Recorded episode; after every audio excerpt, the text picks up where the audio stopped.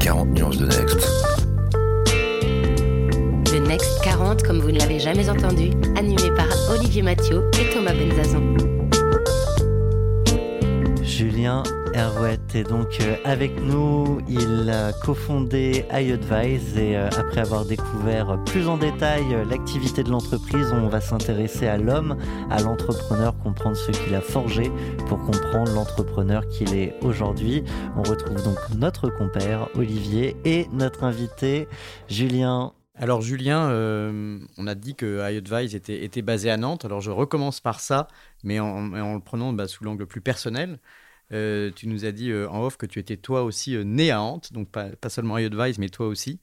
et est-ce que du coup le, choix de Nantes s'est imposé juste parce que tu étais là? Est-ce que, et, ce qui nous intéresse, c'est de savoir finalement pourquoi, mais aussi est-ce que c'est mieux d'être à Nantes qu'à Paris? Pour une, pour une startup qui réussit comme, comme iAdvise Il y a des avantages et des inconvénients, indiscutablement. effectivement, je suis né à Nantes. j'ai quitté Nantes pour les études. J'y suis revenu euh, et au début de ma carrière, pour le, seul poste que j'ai occupé en tant que salarié, quand je bossais euh, pour Jérémy Bérébi euh, chez Zlio, l'équipe dirigeante était à Tel Aviv, on avait un bureau à New York, on avait un bureau à Berlin. Et donc, rue Notre Capitale, vous avez choisi Nantes. Exactement. Voilà. À l'époque, évidemment, Jérémy me dit il faut que tu ailles à Paris pour monter l'équipe produit. et j'ai réussi à le convaincre de le faire à Nantes en, lui exposant le fait que à Nantes, on retrouvait tous les talents dont on avait besoin pour pouvoir euh, créer une équipe, euh, une équipe produit, qu'on allait peut-être les trouver même plus facilement, euh, qu'on allait avoir une meilleure rétention. et pourquoi est-ce que je voulais rester à Nantes? C'était un choix de vie très personnel sur l'équilibre que j'allais y trouver, le rythme et le mode de vie dont j'avais besoin. Voilà. Et euh, quand j'ai euh, fondé iAdvise, c'était euh, une évidence pour moi de le faire à Nantes. Il n'y a, aucun moment tu pèses les pour et les contre. Il y a quand même beaucoup d'entrepreneurs en, région qui décident de, revenir à Paris pour lancer leur boîte, pour rencontrer les invests, leurs premiers clients, notamment grands groupes. Enfin, la question se pose quand même. Ouais, c'est bien la preuve que c'est pas un sujet. Non, bien sûr. La, la, particularité euh, de Nantes, hein, c'est que finalement Paris est en, est en banlieue nantaise. Hein. C'est deux heures de train. Voilà, donc l'aller-retour se fait très bien dans la, dans, dans, la journée. Évidemment, on vit dans un pays qui est euh, hyper centralisé. Euh, euh, nous, on est sur, un, segment, une approche B2B, donc les sièges sont ici à Paris, le business se fait ici euh, à Paris. Autant vous dire qu'en 2010, quand j'ai démarré, euh, on me demandait où étaient nos bureaux à Paris, j'expliquais qu'on était à Nantes. Et on me disait, mais Nantes, mais pourquoi? Est-ce que vous avez aussi des bureaux à Paris? Aujourd'hui, oui, on a aussi des bureaux à Paris. Ouf, nous voilà rassurés. euh, qui d'ailleurs sont plus du tout occupés. Hein. Euh, tout, le monde est à la maison. Bon, je pense que les, les, on a quand même des équipes qui passent de temps en temps dans les, euh, dans, les bureaux, mais euh, la proximité avec Paris fait que, voilà, aller faire du business à Paris, faire l'aller-retour, c'est tout à fait possible. Au démarrage d'iAdvise, je prenais le premier train, le celui qui pique, et puis le, le, le, le dernier. Euh, euh, et, j'avalais, j'enchaînais euh, les rendez-vous, les rendez-vous toute la journée. C'était des rythmes intenses, mais tenables. et par ailleurs, le train est intéressant parce qu'en fait, alors maintenant la connexion est un peu plus stable dans les trains, mais à l'époque, euh, les trains, c'était euh, pas de connexion Internet. Pas de un, connexion. un moment de déconnexion Exactement. tu peux te concentrer sur autre chose. Exactement. C'est un moment propice pour travailler sur des sujets de, de fond. Voilà. Euh, et donc, c'était aussi un moment à soi, un moment de, de, de réflexion, introspection, de pensée sur la, la, la, stratégie de la boîte de retour de Paris où voilà on a enchaîné peut-être cinq rendez-vous dans la journée et on fait un peu l'analyse, la synthèse, euh, pour comprendre comment on doit adapter son offre, euh, comment est-ce qu'on peut orienter euh, la stratégie de la boîte. Donc ça, c'est des éléments très positifs. Le deuxième élément très positif, c'est qu'on a fait partie de ces premières boîtes à Nantes qui ont été très visibles. Et donc... Et d'autres sont venus. Alors, aujourd'hui, d'autres sont venus, ouais, bien sûr.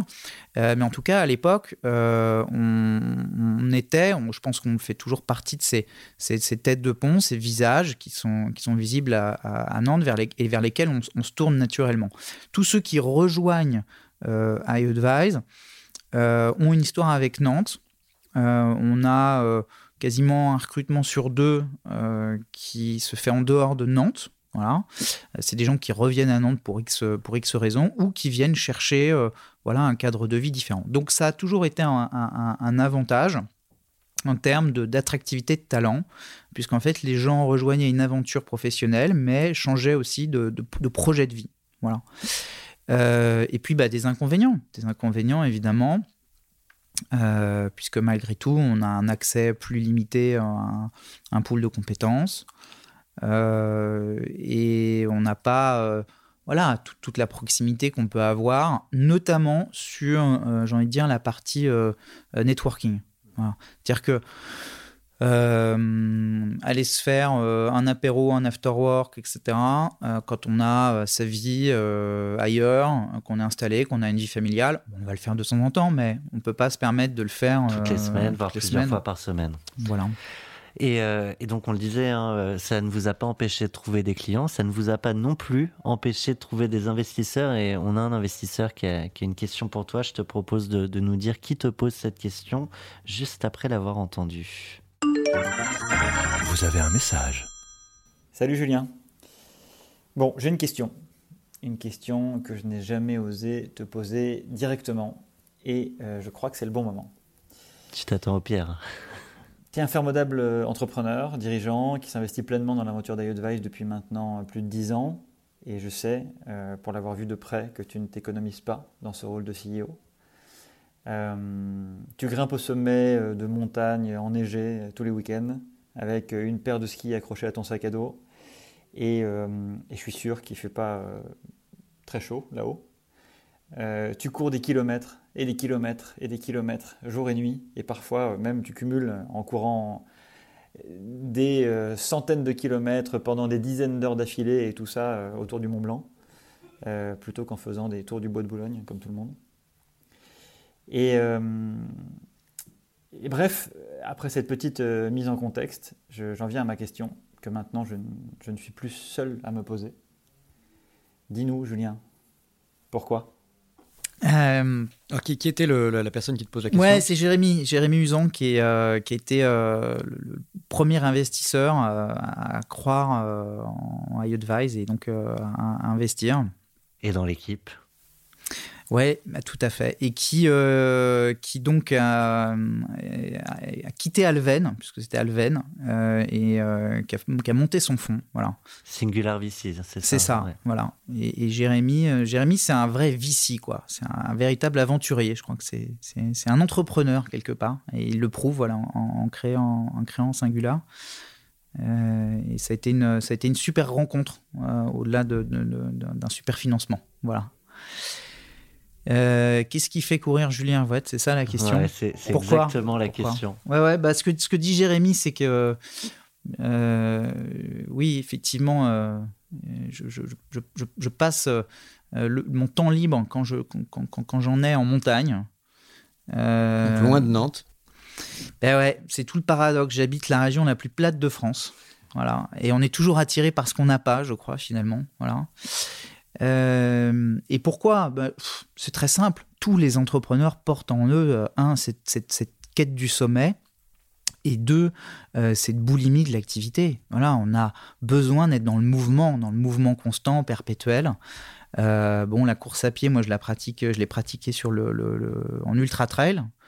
Jérémy la faisait référence à, l'UTMB que j'ai couru en 2019, qui est donc une course qui traverse la France l'Italie et la Suisse euh, pour faire le tour du massif du Mont Blanc, qui fait 170 km et 10 000 mètres de dénivelé positif. Les 10 000 mètres de dénivelé positif sont importants.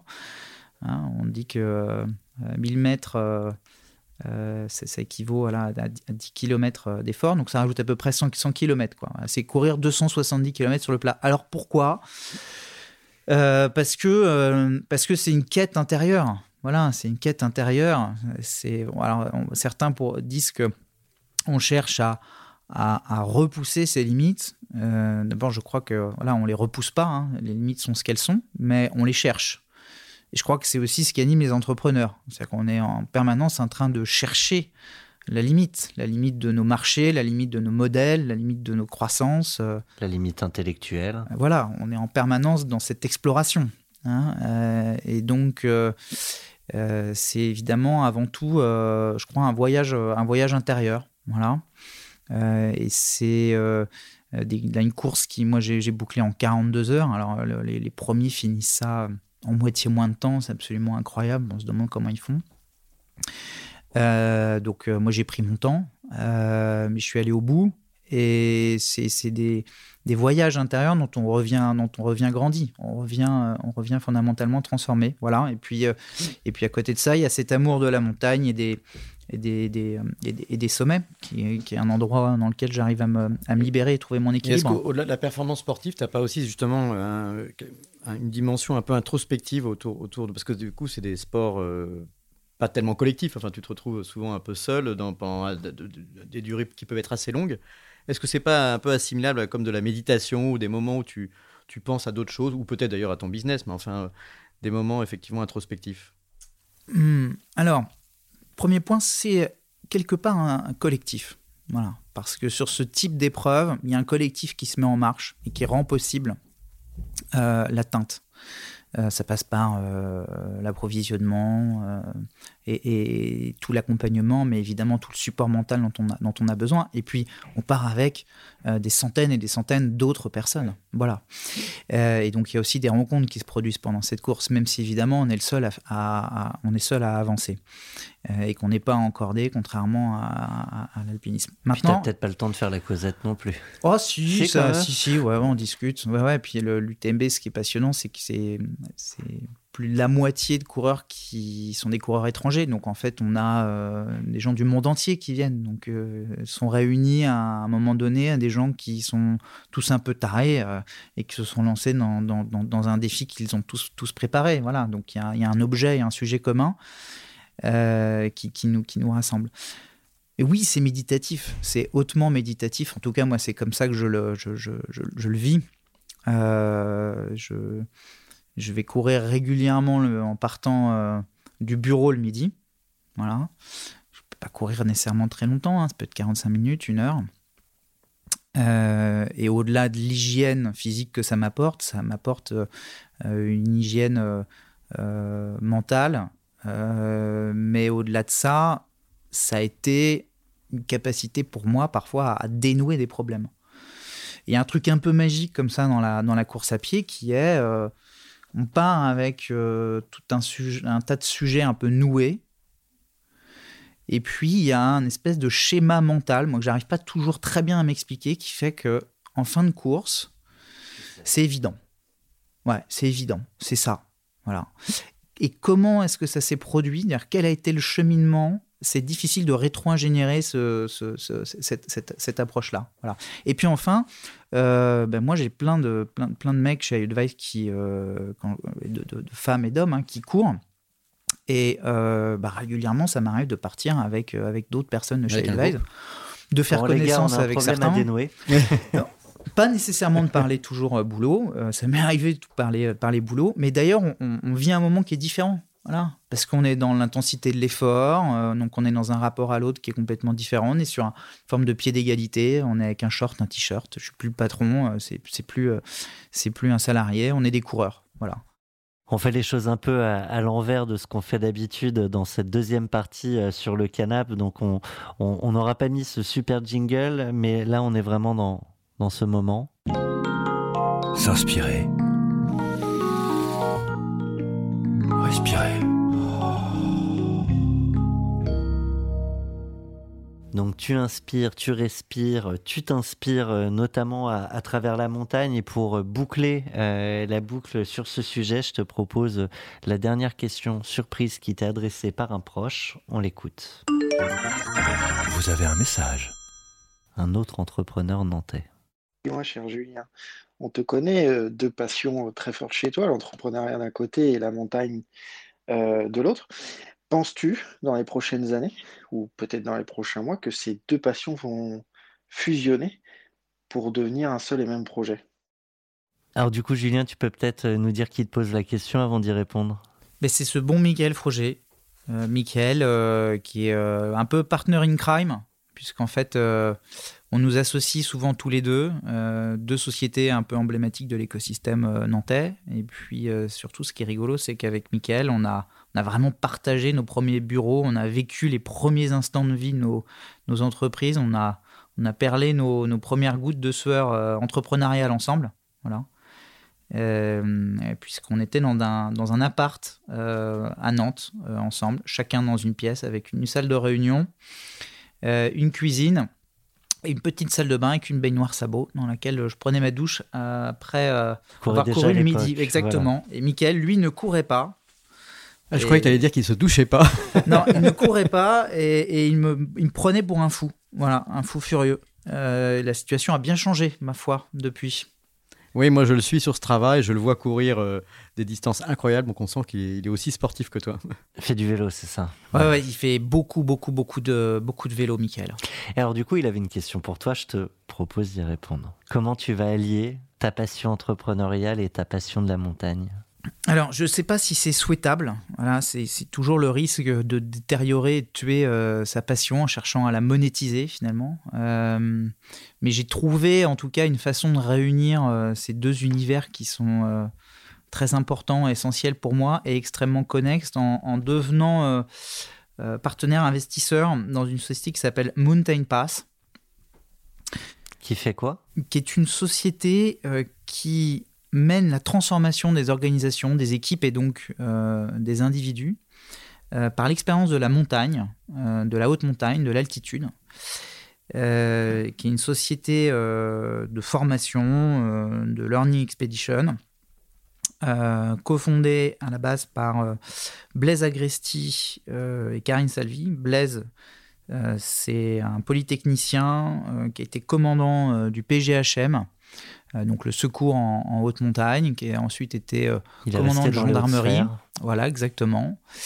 Euh, et qui, c'est marrant, a, quitté en fait la gendarmerie quand il a été appelé à des hautes fonctions d'État et est devenu directeur commercial monde de Petzel, qui est un équipementier en matériel de montagne. Vous connaissez peut-être Petzel au travers des lampes frontales.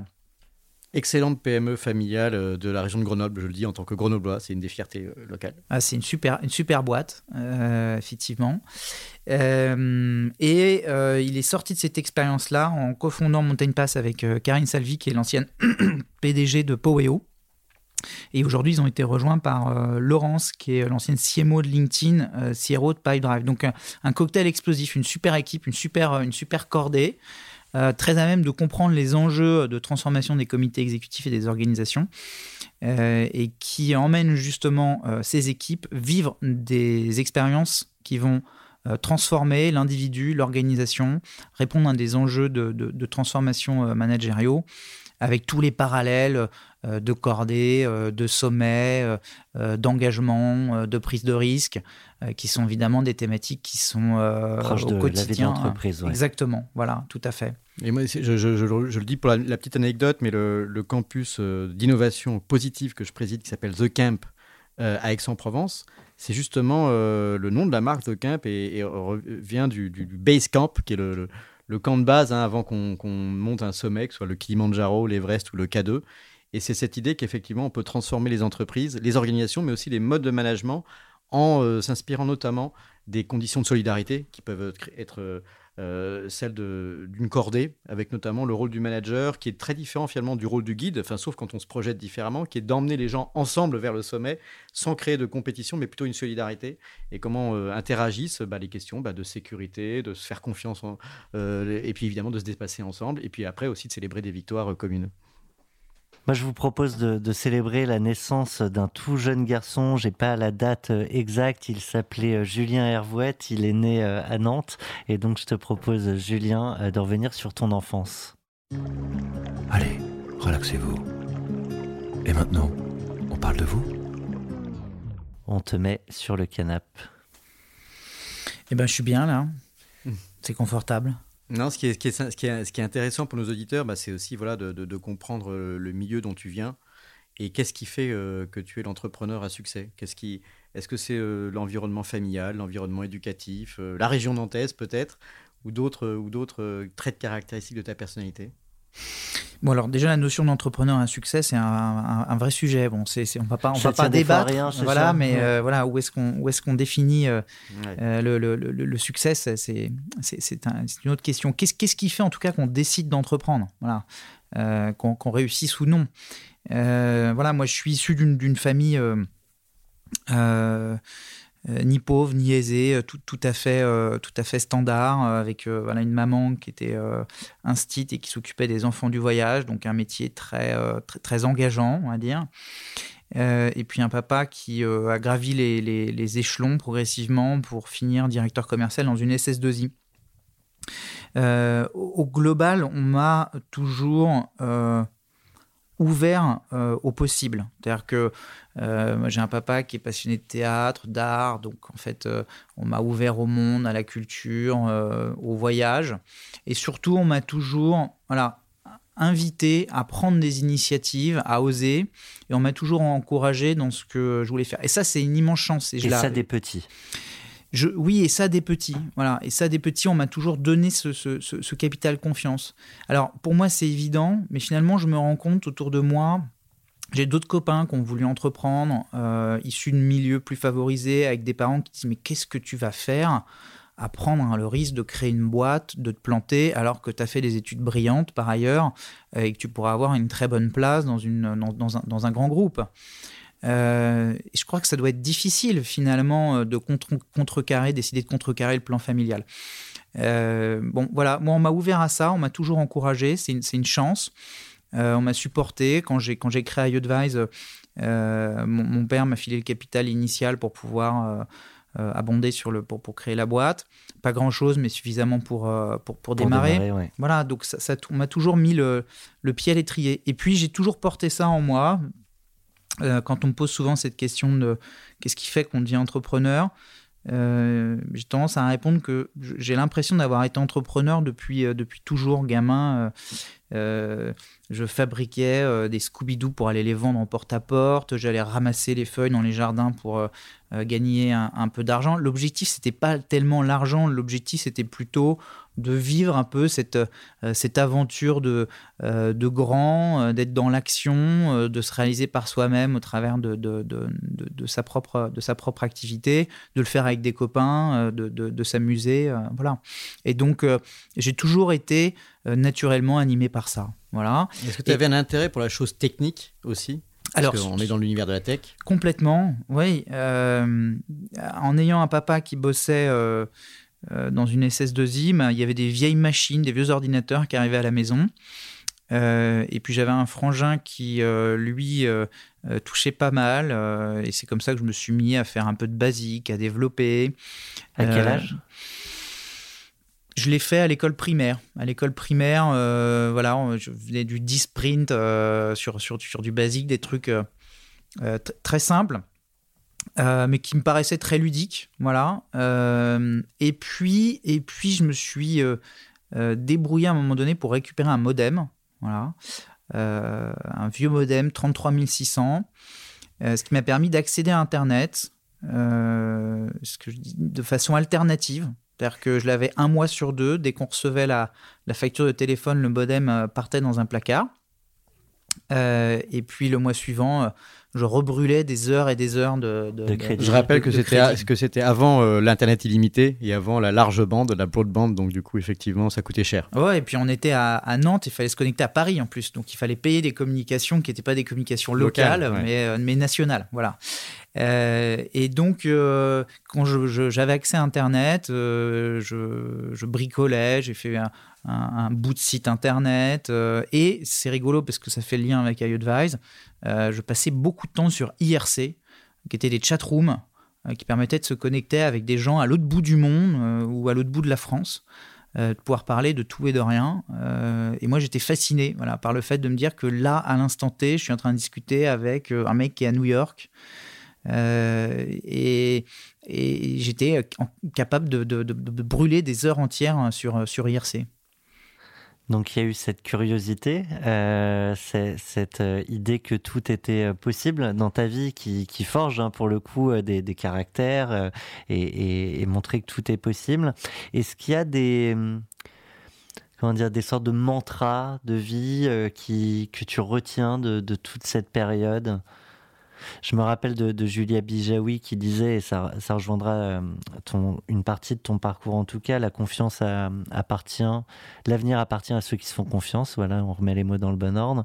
Est-ce que tu as des choses comme ça qui te et de, de profs, euh, de parents?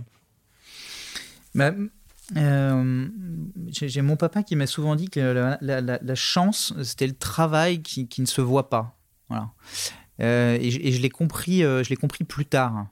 Euh, c'est le travail qui se voit pas parce qu'en fait, avoir de la chance, c'est effectivement d'être au bon endroit au bon moment avec les bonnes personnes, de comprendre qu'il y a une opportunité, des fenêtres qui s'ouvrent et puis de, de, de, s'engouffrer, de les saisir. Mais ça, ça nécessite quand même de passer beaucoup, beaucoup de temps au mauvais endroit, au mauvais moment, avec les mauvaises personnes. et ça se fait pas tout seul. Voilà. Euh, et donc, euh, oui, pour réussir, il faut, il faut de la chance, mais il faut la, il faut il faut la provoquer et il faut engager euh, l'énergie et, le capital temps. Il faut surtout la saisir aussi dans ce que tu dis, ce que, je, que j'ai souvent rencontré autour de moi parmi les entrepreneurs, c'est qu'il y a l'idée de savoir saisir sa chance aussi. Alors que plein de gens qui peuvent te dire, bah, tu as eu de la chance, la réalité, c'est qu'ils en ont sans doute aussi, mais qu'ils n'ont pas su la saisir. Et c'est les conditions de peut-être de curiosité et de confiance que tu nous décris qui permet de, dire ben, c'est le moment, là je saisis la chance, je ne laisse pas passer le train. Et d'inconscience aussi, parfois. C'est-à-dire qu'on ne sait pas nécessairement euh, ce qui nous attend. Euh, et heureusement, sinon on ne le ferait pas. Euh, et c'est pour ça qu'on décide de, de, de, s'y engager. Donc c'est sans doute effectivement cette curiosité, ce côté, ce côté aventurier que, que, chacun des entrepreneurs porte, porte en lui. Est-ce que derrière l'inconscience, tu mettrais pas l'intuition qui prend le pas sur le cérébral? Non, c'est vrai. non, c'est vraiment de l'inconscience. C'est vraiment de l'inconscience parce que moi, quand je repense aux premiers mois, aux premières années d'entrepreneuriat, c'est dur, c'est difficile. C'est-à-dire que euh, euh, vraiment on en chie. Euh, il y, a assez peu de succès, il y a quasiment que, que, des, que des échecs. On n'a pas beaucoup de moyens, on gagne, on gagne pas sa vie. et il faut y consacrer une énergie et une, une volonté infinie. Voilà. Euh, donc si on, si on savait exactement dans quoi on s'engageait, on n'irait pas. Mais comme quand euh, on décide de courir l'UTMB, je veux dire, si on savait exactement ce que c'est que de passer 42 heures à courir euh, et, des, moments de, souffrance intense, on n'y va pas. Voilà. Donc il faut cette inconscience. Il y a des moments au milieu du chemin où tu dois te dire mais qu'est-ce que je fais Qu'est-ce que je fais là quoi? Et Plusieurs ça c'est vrai. Les entrepreneurs parfois ils disent bon bah c'est pas possible, je vais pas y arriver quoi. Et alors la question arrive ces fameux moments que tu n'as peut-être pas vécu, mais peut-être que si, où, justement tu te, dis est-ce que c'est le moment d'arrêter, est-ce que c'est le moment d'accélérer, peut-être de remettre des œufs dans le panier? C'est des moments que tu as vécu Mais tout le temps, tout le temps, on est en train de se poser euh, cette question de l'élasticité. Hein. C'est euh, euh, est-ce que finalement là, ça y est, on est sur un, sur un plateau, on garde le cap, on stabilise. Euh, avec cette tentation toujours euh, d'aller viser le prochain, le prochain sommet, euh, donc de, créer les conditions finalement de la, de la nouvelle étape à franchir, avec tout le risque que ça comporte. C'est-à-dire qu'on est en permanence dans ce questionnement, dans cet arbitrage, mais avec cette envie d'aller, d'aller au-delà. Et c'est ce, c'est ce qui fait que les aventures après deviennent grandes. Ça nous fait une transition parfaite. Waouh Alors c'est la claque euh, parce qu'évidemment, quand on écoute euh, Julien Hervouette, on, entend bah, le, succès, euh, une touche d'humanité importante, et également évidemment l'aspect sportif que tu as décrit. Et pour autant, on sait que au-delà de la chance que tu mentionnais, il y a aussi des moments plus difficiles dans la vie d'entrepreneur, tu l'as dit. Alors, est-ce que tu aurais la, gentillesse et la transparence de nous partager une expérience de claque que tu as pu te prendre et ce que tu en as retiré? Oui, effectivement, les claques, euh, elles, sont, elles sont nombreuses, euh, elles, sont, elles sont quotidiennes, elles sont d'intensité plus ou moins, plus ou moins forte, mais euh, entreprendre, c'est ça, quoi. Hein. c'est se relever d'une série d'échecs dont on, sort grandi et, dont, on a, dont on a appris. en dehors des claques classiques, des, des, l'erreur de recrutement, le deal qu'on a perdu mais qu'on aurait dû gagner, les, les, les, erreurs tactiques, etc. J'aime bien l'idée qu'il y a un exemple concret. Il y a, il y a, un, sur, une, sur notre levée de fonds, sur notre série B, qui était finalement notre première levée de fonds. C'est-à-dire que là, on travaillait avec une banque d'affaires, on faisait un roadshow. On, on, rentre un peu en mode, on rentre un peu en mode Uber, c'est-à-dire que on a le banquier d'affaires qui organise notre agenda, les rencontres, et on se laisse, on se laisse guider. Ce qui a sans doute été une erreur, puisqu'en fait, en début de roadshow, je me suis retrouvé en face euh, de Bernard Liotto. C'est un grand monsieur de la, de la, tech et du software. Hein. Euh, euh, c'est Business Object. c'est un grand entrepreneur qui est devenu investisseur. Qui est devenu investisseur, exactement. donc, qui est, qui, qui, qui, est chez Balderton. Et il se trouve que je le rencontre en, en, début de roadshow. Voilà. mais fondamentalement, je ne sais pas euh, qui je rencontre. Et surtout, je ne suis pas préparé à, rencontrer. Euh, c'est un peu le boss de fin, en fait, Bernard Liotto, dans le, dans, le, dans, le game. Dans le game. Mais grave. Euh, et donc, il faut arriver à futer en face de genre de, de, bonhomme. Parce qu'en fait, ils vont poser les questions que les autres ne posent pas. Voilà. Et qu'il faut poser. Et malgré tout, ces questions-là, il faut, on s'y prépare pendant la, justement la, montée en puissance du, du, du, du roadshow. Euh, et donc, je me retrouve en face de lui et je ne sais pas lui répondre. Je ne sais pas lui répondre comme j'aurais dû lui répondre. Évidemment, je lui réponds, mais je, réponds mal à, certains points. Tu te rappelles la question? Je sais plus mmh, précisément. Euh, et ouais, ouais, ça fait plus de 5 ans maintenant. J'ai plus précisément les questions, mais en tout cas, je sais que euh, j'apporte pas une, réponse à la, à, la hauteur euh, de, de, de, la profondeur intellectuelle de, Bernard. Quoi.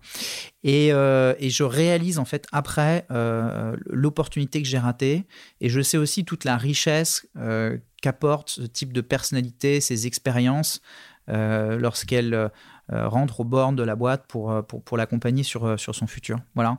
J'ai essayé de rattraper le coup, j'ai réussi à faire venir Bernard à, à Nantes. Euh, mais j'ai pas réussi à le, convaincre. Et en fait, bah, la claque, c'est quoi? C'est que je suis pas arrivé assez préparé. Voilà. Euh, je suis pas arrivé assez préparé. Euh, là où j'aurais dû arriver beaucoup plus préparé euh, et jouer sans doute peut-être plus tactique dans cette, dans cette, dans cette rencontre. Et aujourd'hui encore, je le regrette. J'entendais une, une, interview sur un, sur un, sur un podcast. Et bon, un, la réussite est, est, incroyable. Et deux, euh, il apporte, je crois, aux entrepreneurs ce dont ils ont besoin, c'est-à-dire euh, la, confiance et la capacité de faire naître chez eux euh, l'ambition et le désir d'atteindre des rêves audacieux. Voilà. Alors Julien, on arrive un peu à la dernière partie de ton podcast, et dont une qui est, la, qui est la, rubrique carte blanche. Carte blanche pour 40 nuances de Next.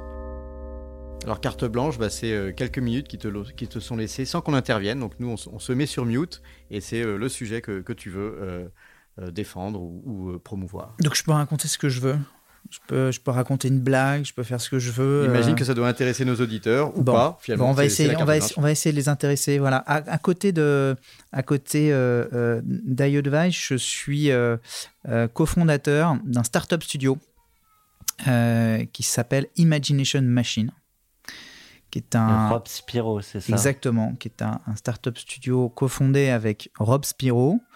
Un mot sur Rob, parce que c'est important de, parler de Rob, euh, puisqu'évidemment, euh, comme, comme tous les entrepreneurs, c'est lui qui donne aussi euh, l'âme et le, le, rythme et la, la, vision d'Imagination Machine.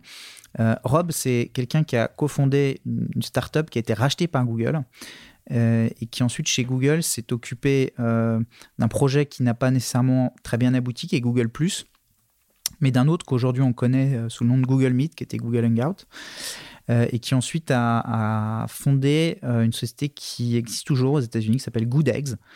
qui est un peu, j'ai envie de dire, la map à l'américaine. Voilà, c'est faites-vous livrer à la maison les produits issus de producteurs locaux qui sont bons, sains, etc.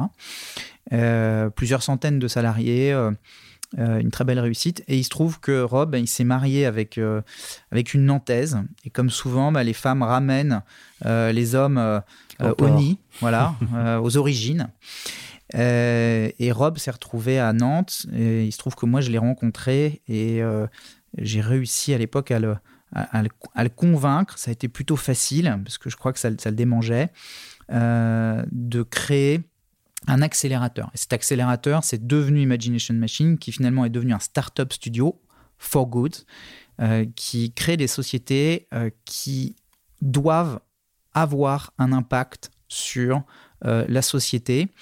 Euh, ça a donné naissance à, plusieurs sociétés qui commencent à être euh, des premiers succès.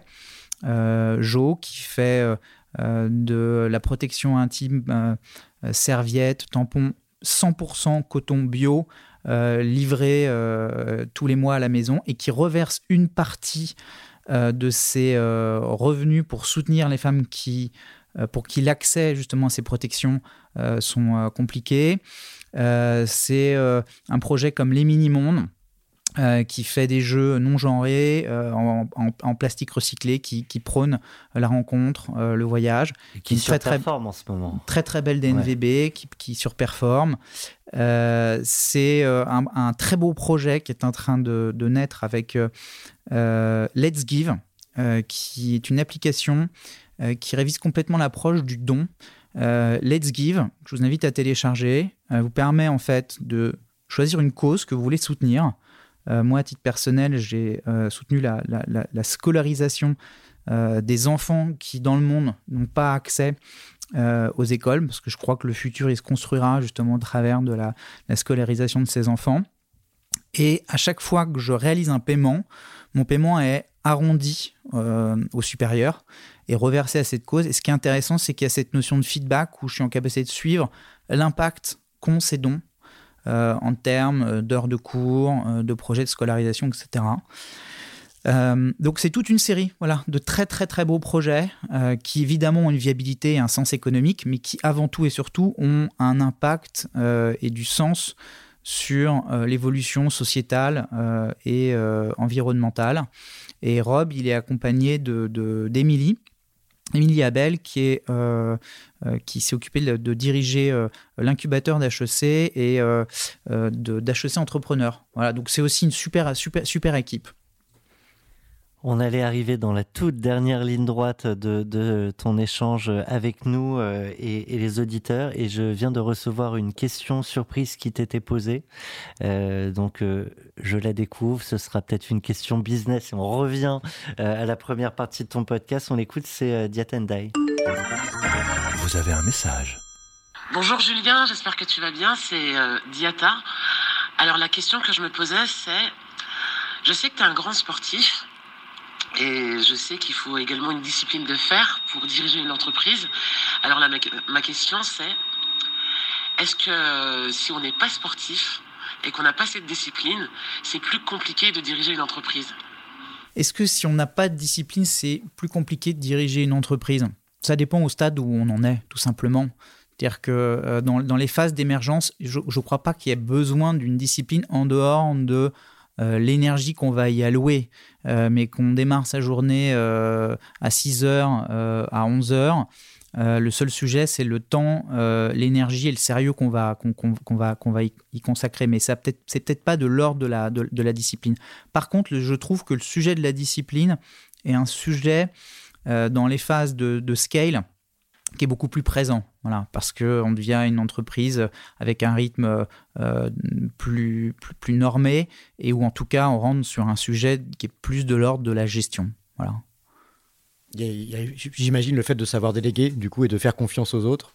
Euh, qui, qui, peut peut-être se, distinguer après du, parcours sportif. Où, euh, le parcours sportif, bon, bah, tu continues de faire des efforts toi-même et de continuer de t'améliorer sur la, même courbe, alors qu'effectivement, dans, dans, le travail en entreprise, tu dois finalement peut-être euh, renoncer à certaines des choses que tu faisais au départ, les faire faire par d'autres, te concentrer ce, ce sur quoi tu es peut-être le meilleur, etc. Oui, bah, c'est la condition sine qua non des succès, hein. c'est euh, la capacité de s'entourer, euh, de s'entourer de ceux qui excellent et nous dépassent, et de leur, accorder notre confiance et, d'orchestrer leur action, évidemment. Hein. C'est ce qui démultiplie les, leviers et, qui permet bah, de, créer des, entreprises et des aventures d'envergure.